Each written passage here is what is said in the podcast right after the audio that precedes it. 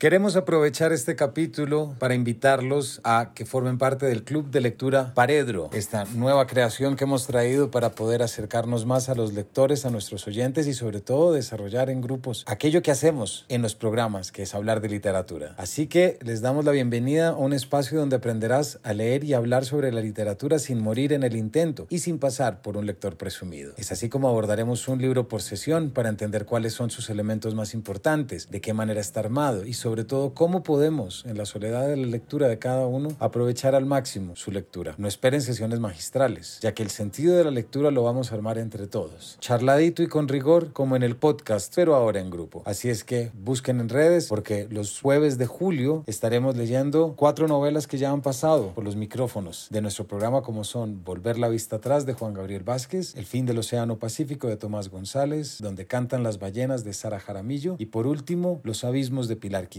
Para mayor información pueden escribirme a hoyoscamilo.gmail.com y también buscar la información que hemos colgado en nuestras redes. Ahora sí, bienvenidos a Paredro.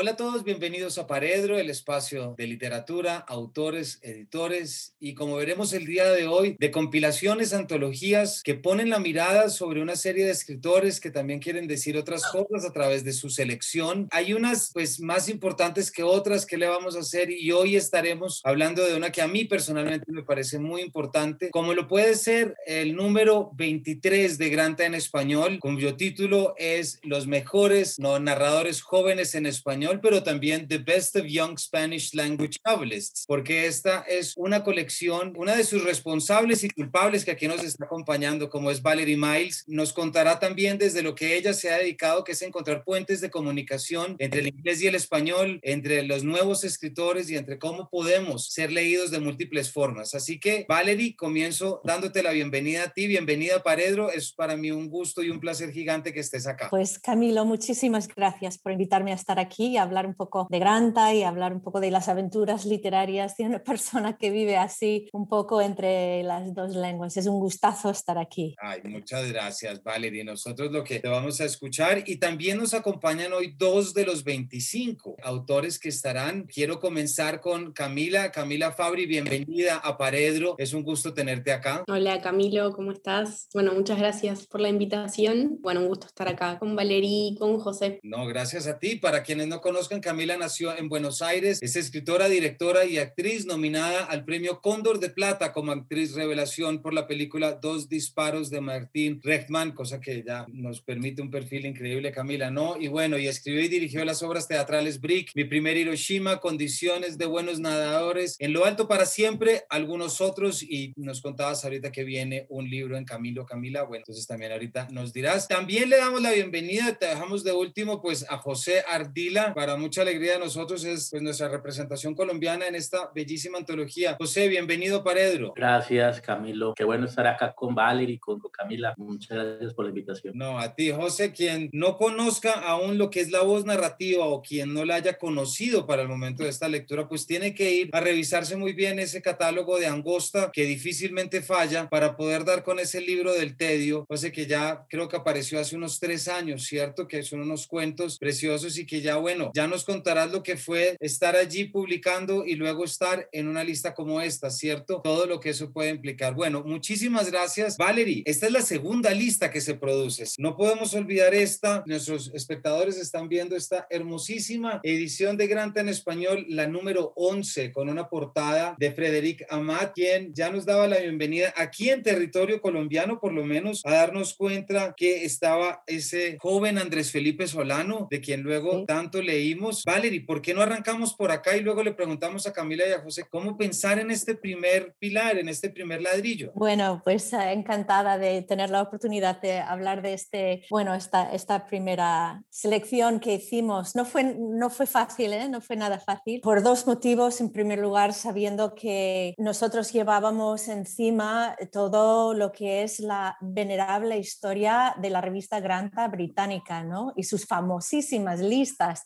y selecciones que, que solo acontecen una vez cada 10 años. También el, el hecho de, ¿no? de yo ser estadounidense, uh, aunque afincada desde, o sea, yo he vivido más años en España que, que en Estados Unidos, con lo cual soy ya más, más española que estadounidense, pero bueno, aún así extranjera, ¿no? Outsider. O sea, es como poner estas dos cosas juntas y puede en un momento, dado, un momento dado parecer extraño, pero en realidad si lo empezamos a mirarlo, primero en la historia de Granta, porque las, la historia de estas listas tan célebres empieza en realidad cuando dos muy aguerridos editores de Estados Unidos llegan a Inglaterra, a Cambridge, al establecimiento mismo del centro de la literatura británica que es Cambridge y se hacen con la revista Granta, que era la revista de la Universidad de Cambridge. Granta es el nombre del río y el nombre antiguo de Cam, ¿no? Del río Cam. Bill Buford, fue Bill Buford y Pete Bola, dos americanos, y básicamente lo que estaban reivindicando era el hecho de que había decaído desde hacía muchísimos años la conversación transatlántica en inglés entre los americanos, eh, los estadounidenses o los americanos, también los canadienses, y la literatura Inglaterra, que no estaban leyendo a la joven literatura estadounidense. Entonces, como reivindicación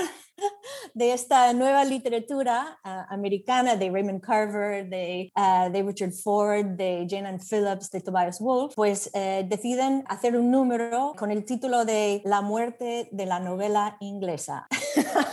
y causó un revuelo de tal magnitud que estos recién llegados americanos, ¿quiénes son? No? Pero poco después decidieron hacer, pues como muerto el rey, viva el rey, hicieron un, un, una selección de los mejores jóvenes novelistas británicos. Y de esta lista ellos tuvieron la suerte del principiante y también el hecho de como venir de, de otro lugar y tener una mirada y perspectiva no tanto como de amigueos y intereses, sino desde fuera simplemente leyendo, ¿no? Terminan escogiendo y descubriendo autores como Kazuo Ishiguro, como Salman Rushdie, Martin Amis, uh, Ian McEwan, Julian Barnes, o sea, todos los que conocemos como el Dream Team de Anagrama, pues salen de esta primera selección de Granta. Y a partir de entonces, pues cada 10 años, pues ya era, se, se volvió tradición. Entonces, claro, Granta en español, nosotros nacimos porque yo estaba trabajando en MC España, siendo una americana no tan agarrida, pero, pero ahí andaba, petulante al menos como eh, son siempre los jóvenes y deben serlo. Y entonces yo pensé, mira, no hay,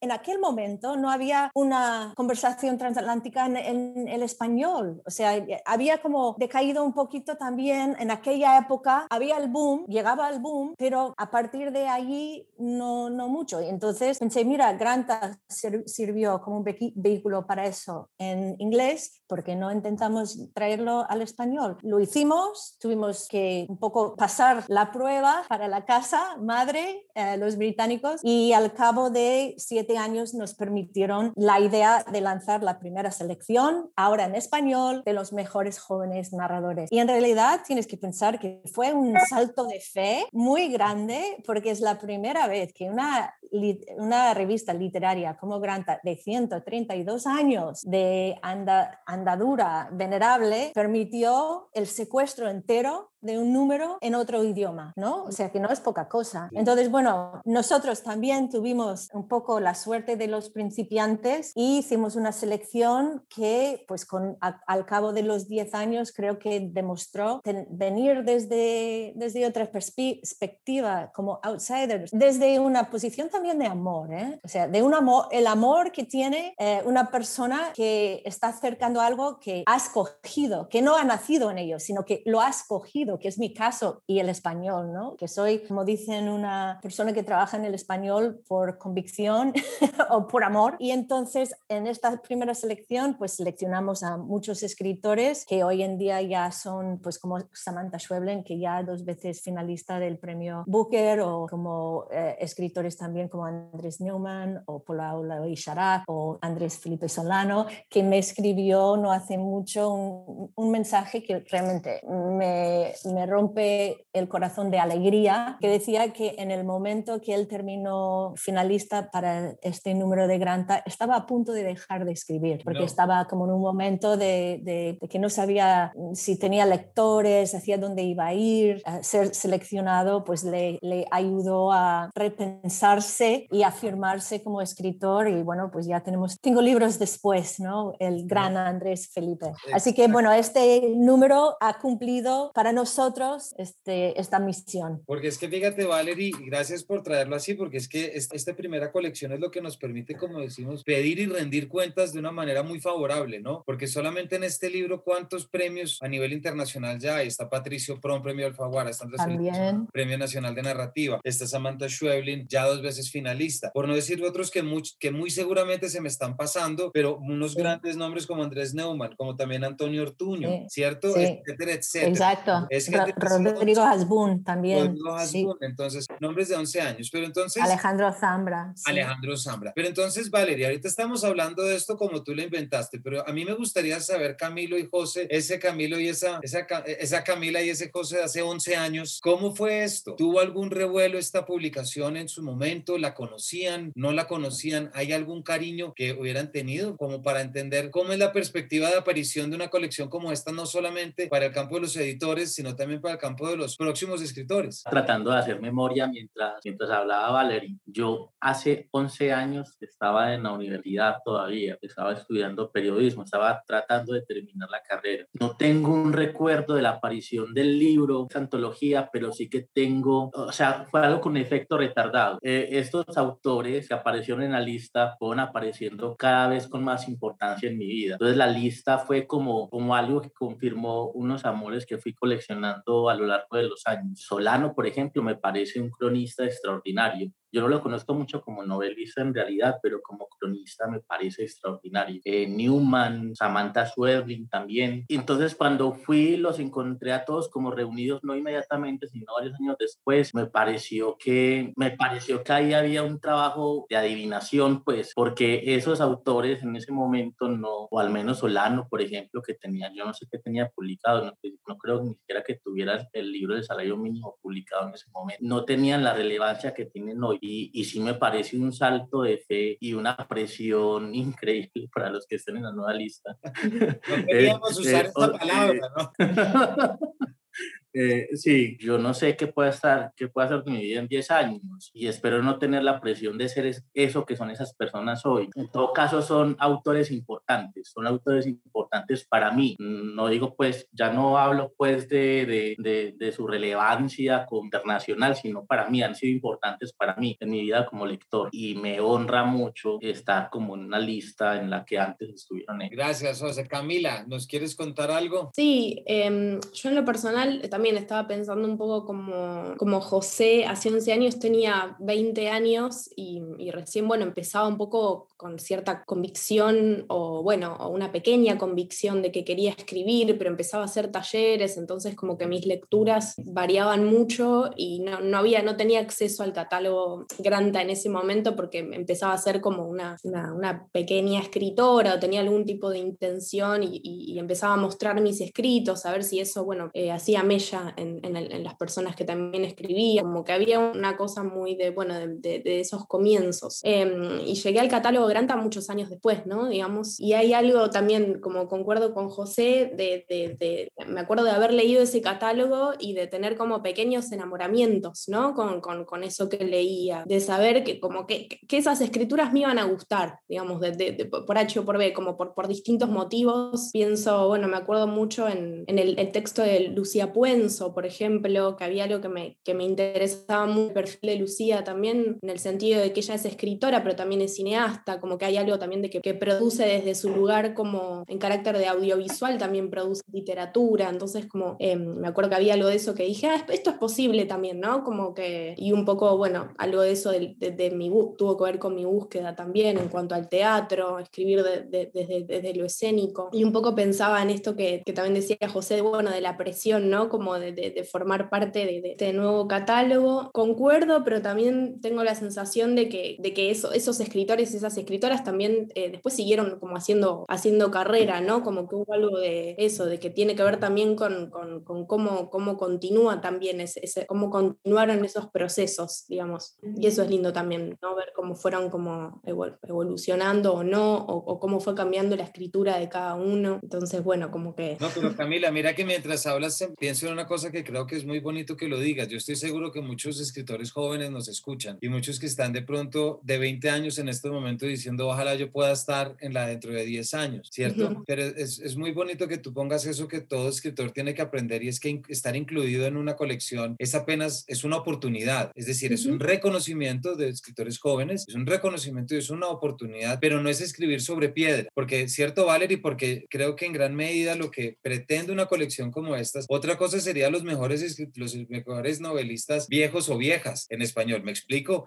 Es decir, que digamos pongámonos un tope de 70 años, entonces decimos, listo, vamos a ver quién al final del camino terminó haciendo lo que estos al inicio, pero resulta que es que la escritura es esto que es constante y que hay que estar y que estar incluidos, pues lo que es es el reto para traer más. Quisiera tomarme un momentico porque hemos hablado de, de los anteriores, pero voy a leer a los 25 autores y autoras que conforman esta colección para poder arrancar, Valeria, que nos cuentes, y también Camila y José, por supuesto, cómo arranca uno a organizar una colección que se llama Los Mejores Novelistas en Español, ¿cierto? Uno por dónde comienza. Entonces, no me voy a quedar en nacionalidades, aparecerán, pero podrán encontrar en este libro, tengo aquí en pantalla, por eso veo acá, a Mónica Ojeda, José Ardila, Paulina Flores, Michelle Nieva, Mateo García Elizondo, Gonzalo Vaz, Milusca Benavides, Eudris Planche Sabón, David Aliaga, Aura García Junco, Martín Felipe Castañet, Carlos Fonseca, Andrea Chapela, Andrea Abreu, Camila Fabri, que nos acompaña, Daineris Machado Bento, Alejandro Morellón, José Adia Montoya, Aniela Rodríguez, Estanislao Medina Huesca, Munir Hachemi, Irene Reyes Noguerol, Carlos Manuel Álvarez, Diego Zúñiga y un nombre pues que también tenemos que decir, ¿cierto? Que esté acá, Cristina Morales, porque ya es un nombre con unos premios detrás también en el momento de acá. Entonces, Valerie, 25 nombres que son el proceso, ¿cierto? De decantación. ¿Por qué no nos cuentas un poco por dónde arranca esto? Porque sé que está Aurelio detrás, también hay otra gente que está detrás, pero cuando a ti se te ocurre y dices, voy a hacer la segunda, ¿qué es lo primero que uno hace? ¿Pone un mail, pone un recordatorio o un WhatsApp?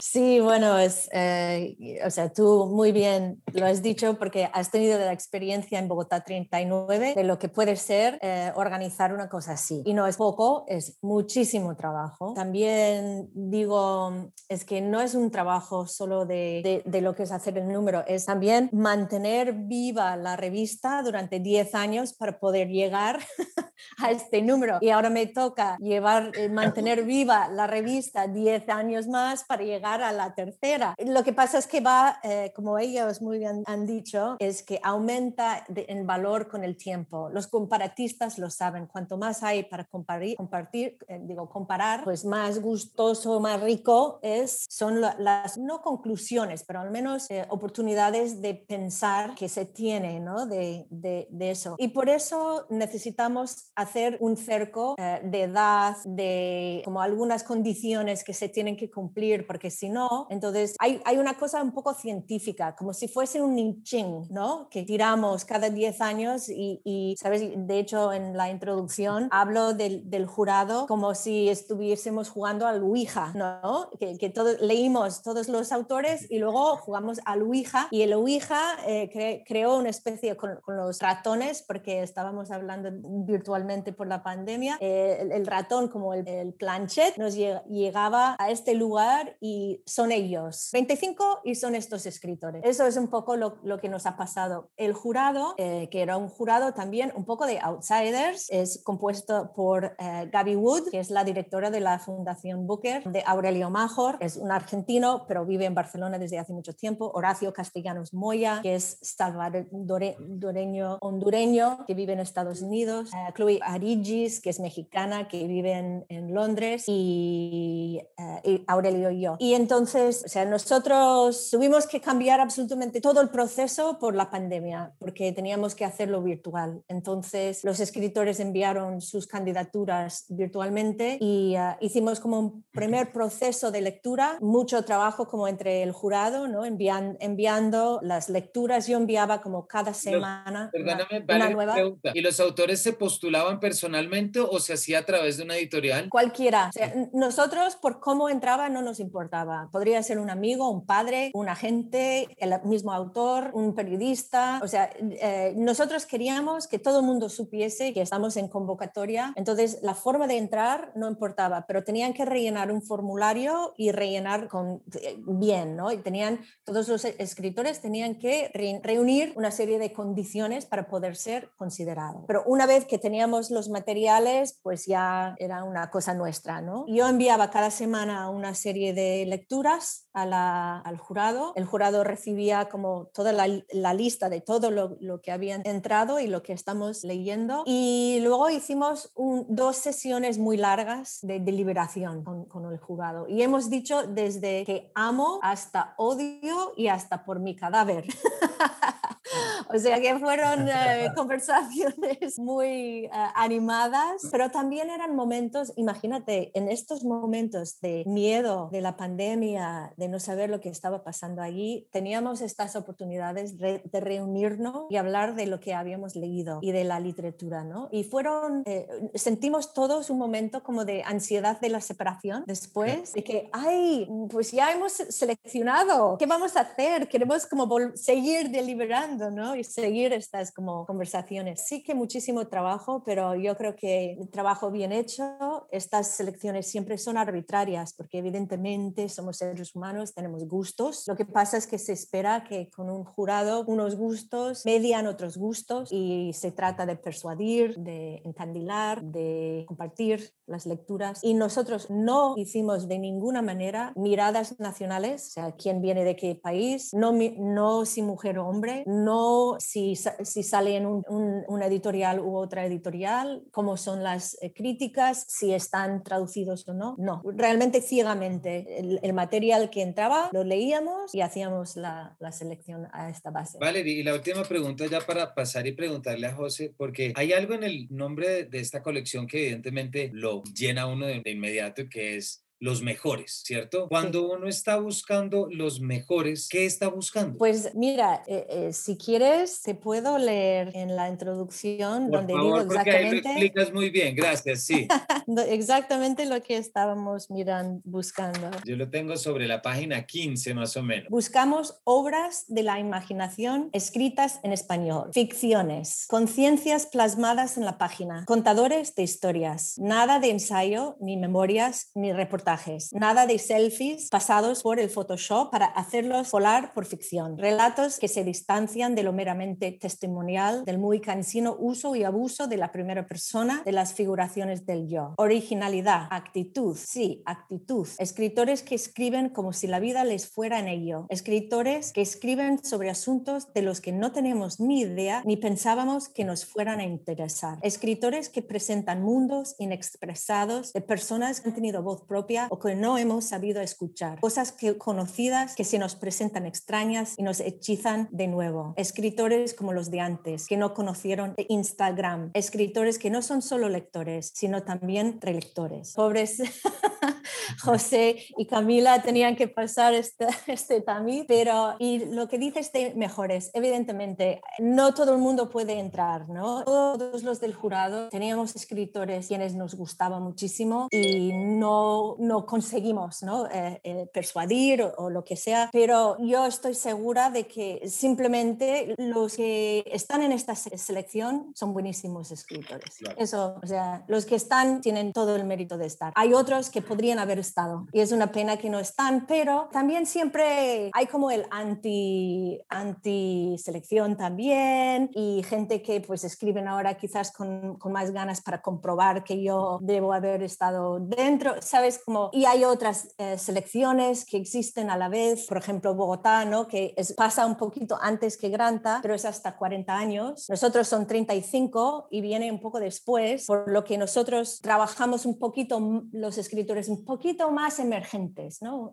Que son todavía un poco menos conocidos. Eh, luego hay 10 de 30 de ICID que están trabajando también, que es son escritores de la década de los 30, ¿no? De 30 años a 40 años. Entonces son como cercas diferentes, ¿no? Pero hay muchísimos más escritores que no están en esta selección y hay lo que sí puedo decir es que hay algo está pasando en el español. Eh, o sea, hay una, un momento vibrante y yo creo que estamos logrando, porque Granta tiene la suerte de que se publica en inglés en una editorial y una revista ¿no? que, de, una marca muy prestigiosa. Entonces, lo único que dice al mundo es, ojo, que aquí pasa algo. Eso es, eso es el mensaje que yo quiero dar al mundo. Y luego entran y empiezan a, a buscar y buscar más allá de, de, la mera selección. Pues Camila, quisiera preguntarte una cosa porque si, si es evidente, Valerie, que algo está pasando en el español, también resulta tan o más evidente que algo está pasando gracias a las escritoras latinoamericanas. Lo que ha ocurrido en los últimos años de aparición y que también esta colección y esta antología así lo demuestra en una increíble inversión de números en relación a la anterior, ¿cierto? En la relación anterior creo que fue 15 a 5 y ahora es 14 a 11, una cosa así. Desde Colombia, por ejemplo, eso es una tendencia y aquí precisamente en Paredro, pues hemos tenido muchas escritoras que lo que han mostrado Camila es, lo pondría en esto, la verbalización de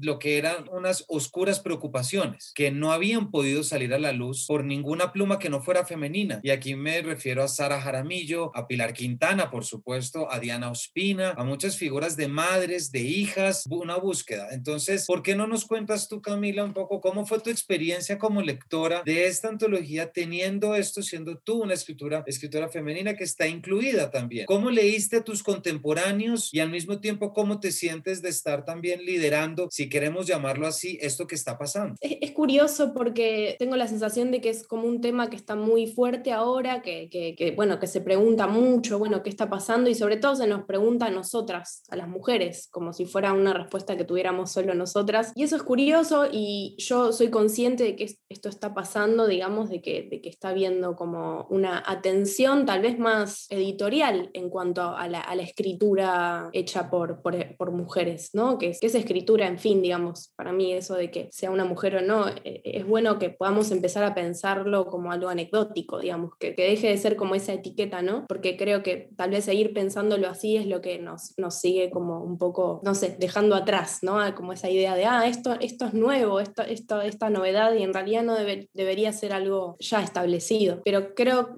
tengo la, la, la, sensación de que, de que guarda una relación más con, con algo que tiene que ver con, con, un movimiento editorial, pero creo que mujeres que, que escriben sobre, sobre cosas tan íntimas y tan dolorosas siempre hubo, siempre estuvimos, siempre estuvieron, ¿no? Solo que mm, tal vez el foco ahora está puesto un poco más ahí, digamos, pero todas esas mujeres siempre, estu siempre estuvieron. Esa es mi, mi, sensación. Entonces, por ahí, desde donde puedo hablar yo, desde la edad que tengo y desde la ciudad en la que vivo, que no es lo mismo que en las afueras, obviamente, que la visibilidad con, con la pluma de una escritora es otra que en cuanto en, la que puede haber en las grandes ciudades, tengo esa sensación, digamos, de que tiene que ver más con un movimiento editorial, tal vez, y más de, de, de, de una, de una correlación de hechos que tiene que ver con el Michu, eh, con, con, la legalización del aborto, con nuevos, nuevos movimientos feministas, pero no, te, no creo que ahora haya más mujeres escribiendo, ¿no? Creo que esa siempre fue la misma, ¿no? Pero sí, pero me, me, me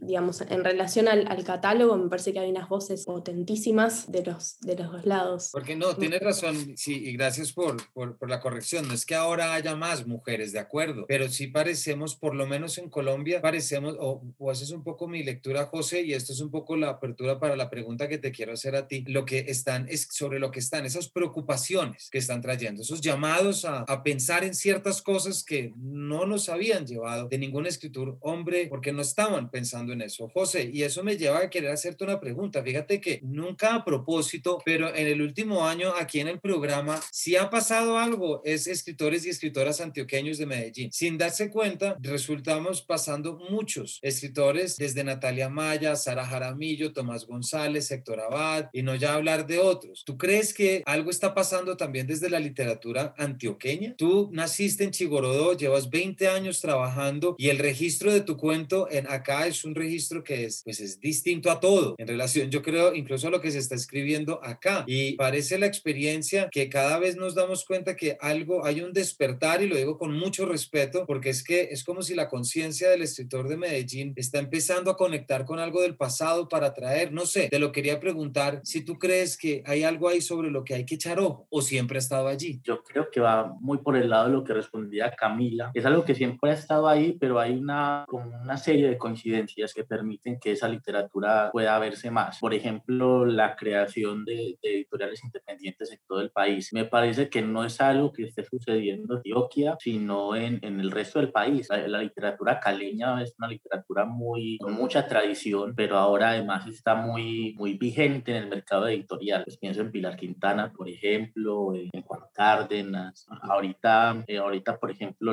Acaba de sacar un libro, no sé si es caleño, pues, pero sí es, habla sobre otras realidades, pues, que, que van más allá de Bogotá. Sofoco, de, que se llama, es una autora. Sí, de Laura, Laura eh, Vidal, un, libro de cuentos, un, libro de cuentos sobre, sobre la violencia en, en en zonas rurales de Colombia. Me parece que tiene mucho que ver la aparición de editoriales independientes en todo el país. El mercado simplemente se está expandiendo. Hay un interés en, en, otras cosas que suceden, que suceden a otras personas. Tradicionalmente el mercado editorial en Colombia ha estado centrado en Bogotá, pero no creo que antes no hubiera esta literatura. Simplemente es literatura que no ha circulado o que ha circulado en, en muy pequeños. Y eso permite ver no solo historias diferentes, historias en, en lugares distintos, sino también otras aproximaciones al lenguaje, porque los registros del español en Colombia son muy diversos. La costa caribe tiene Solo la costa caribe tiene formas muy distintas del español entre un pueblo y otro. Ahora el Pacífico también, que es tan grande, tiene también variaciones que pueden ser sutiles, pero ahí están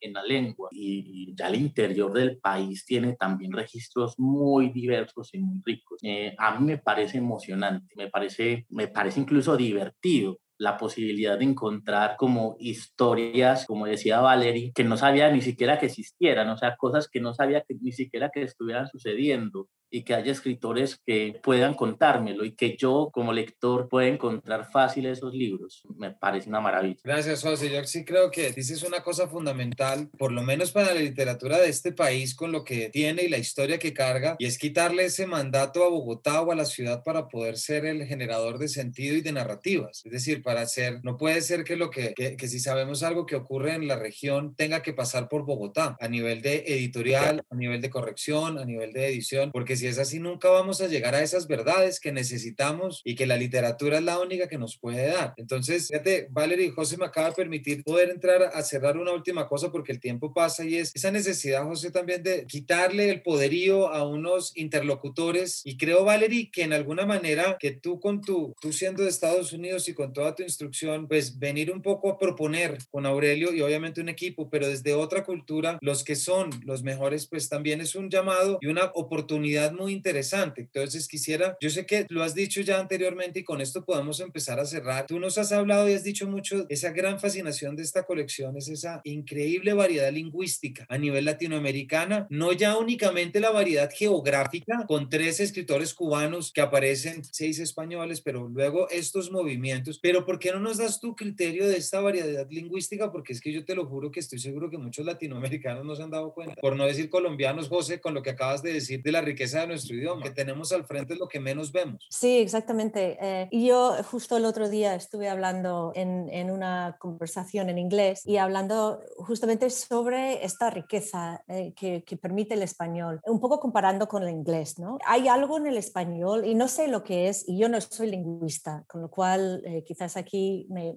me, meto en terrenos que no, no, me, no me tocan, pero hay algo del español que tiene pues una fácil, o sea, la las cadencias y las melodías son fáciles porque es un idioma rápido, es decir, es el segundo más rápido en el mundo tras el japonés, de sílabas de, dichas en, en, un minuto. ¿no? Con lo cual tiene como una flexibilidad muy grande en lo que es la calidad sonora, ¿no? de las posibilidades de español, pero tiene una estructura gramatical, sintaxis, que, que no te pierdes tan fácilmente como en el inglés, que puedes deconstruir eh, el sintaxis inglés muy, muy fácil y muy rápidamente. Entonces, en el inglés, aunque es un idioma que tiene un vocabulario mucho más grande, tiene más de un millón de palabras, no tiene esta ductilidad que tiene el español. Y entonces, eh, por algún, no sé, lo que yo estoy descubriendo un poco con esta nueva exploración y, y estas lecturas, es que esta nueva generación, como están viniendo de lugares que no son necesariamente las, las grandes urbes o están escribiendo sobre lugares que no son ya ahora solo los centros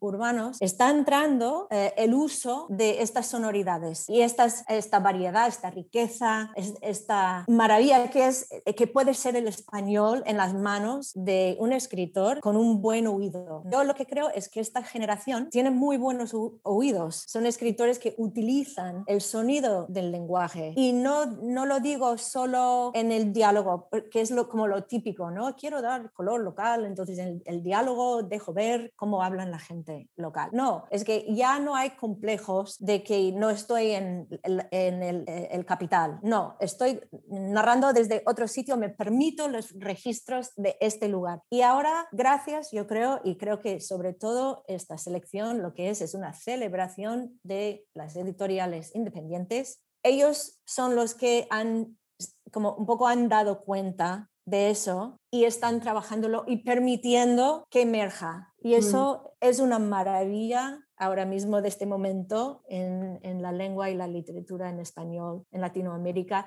y también en España, porque tienes que imaginar, pues en España los escritores españoles esta vez pues vienen de Canarias, de Sevilla, de Granada, de Mallorca, o sea, nada de eje Barcelona-Madrid. Incluso el escritor de Barcelona no vive, digo, de Cataluña no vive en Barcelona, sino las afueras de Barcelona y ahora ya están igualadas. Con lo cual también es algo que está pasando un poco los escritores ahora emergen, no, no tienen que estar en, en, los centros. Nos están contando historias que no conocíamos y creo que es como la riqueza y el, valor de ahora. Y yo creo que esa es también la, la, forma de entender, de legitimar y de reconocer o resignificar si queremos. Precisamente, pienso mucho, hace unas semanas estuvimos aquí hablando con Rodrigo Bastidas sobre esa antología de ciencia ficción latinoamericana y claro, es otra colección, pero muchas de las cosas que aquí estamos diciendo y concluyendo son también las que se concluyeron en este otro registro, ¿cierto? En esta otra realidad y es cómo se abraza lo latinoamericano y cómo se entiende desde lo latinoamericano y su forma. Pues muchas gracias, se nos acabó el tiempo, pero por supuesto no podemos irnos sin poner un poco las manos al fuego. Para ustedes quisiera que cerráramos. ¿Cuál es ese primer texto que nuestros lectores deberían ir a leer esta semana que llega por lo menos a Colombia gracias a la ACLI, el ejemplar que ya se puede ir a comprar librerías? Para ustedes, ¿cuál debería ser ese primer texto? Yo,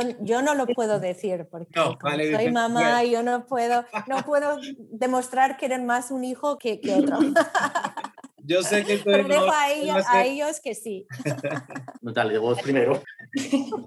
Yo arrancaría, parece que, que voy con un, un, camarada argentino, pero me parece que es como un muy buen comienzo, El niño dengue de Michelle Nieva. Me parece que es como un, cuento extraordinario de, ciencia ficción y de metamorfosis de Kafka imposible en, en, una Buenos Aires del 2020. Me parece que es así como, como una muy buena puerta de, de entrada a la Gracias. ¿Y José? No los he leído todos, pero de los que he leído, creo que recomiendo Los Niños Perdidos, de Irene Reyes. Es, un, es una historia sobre, sobre la infancia, sobre el amor a los padres, que puede ser también un amor doloroso, y sobre las deformaciones de los recuerdos también en, en la infancia que son deformaciones como para captar el dolor. Es, y está muy bellamente escrito. Bueno, pues entonces a nuestros queridos lectores y espectadores ya saben por dónde arrancar. Yo sí puedo dar el mío, Valerie, yo sí voy a decir y no por irme también por Camila, como tú dices, de fanatismo por compatriota, pero definitivamente, José, yo sí recomendaría que fuera el tuyo el primero para ser leído acá. No lo digo obviamente por nuestro público mayoritariamente colombiano, pero también pues por ese registro y esa delicia que uno lector siente cuando descubre descubre un nuevo, un nuevo estilo y algo que viene. Los inicios de esa marea, ¿verdad? Es decir, aquello que ya está. Entonces, esa sería mi recomendación. No sin antes, por supuesto, decir que hay que pasar por todas, es una lectora de mesa de noche porque son 25 textos que tampoco hay que leer de afán, sino leer descubriendo. Entonces, ya saben, solo me resta darles las gracias, Valerie, a ti por habernos ayudado a generar todo esto y poder traer y celebrar desde aquí, desde Paredro, lo que es la llegada de esta revista que tanto nos va a poner a leer y a pensar. Muchísimas gracias. También quiero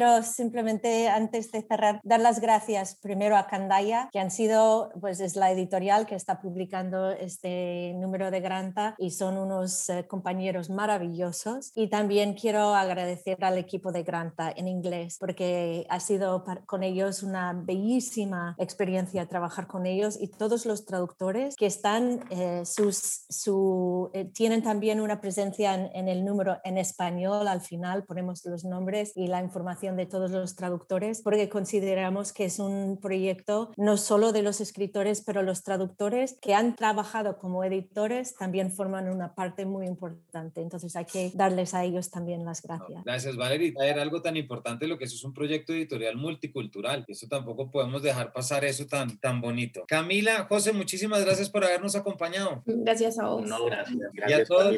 Chao, Camila, Valeria. Un abrazo. Y a todos ustedes, pues ya saben que esta semana llega, ya saben dónde ir a buscarlo y ya saben por dónde empezar. Entonces no tienen disculpa para no dirigirse inmediatamente a comprar lo que es esta colección de Granta en español, la número 23 de la ya con muchos años, Valerie, de inauguración, que tú la fundaste en el 2003 con Aurelio y ahorita traemos un segundo listado, los mejores narradores jóvenes en español. Así que vayan a leer y por acá los esperaremos en una próxima edición, una próxima entrega de este Paredro. Muchas gracias. Muchísimas gracias. know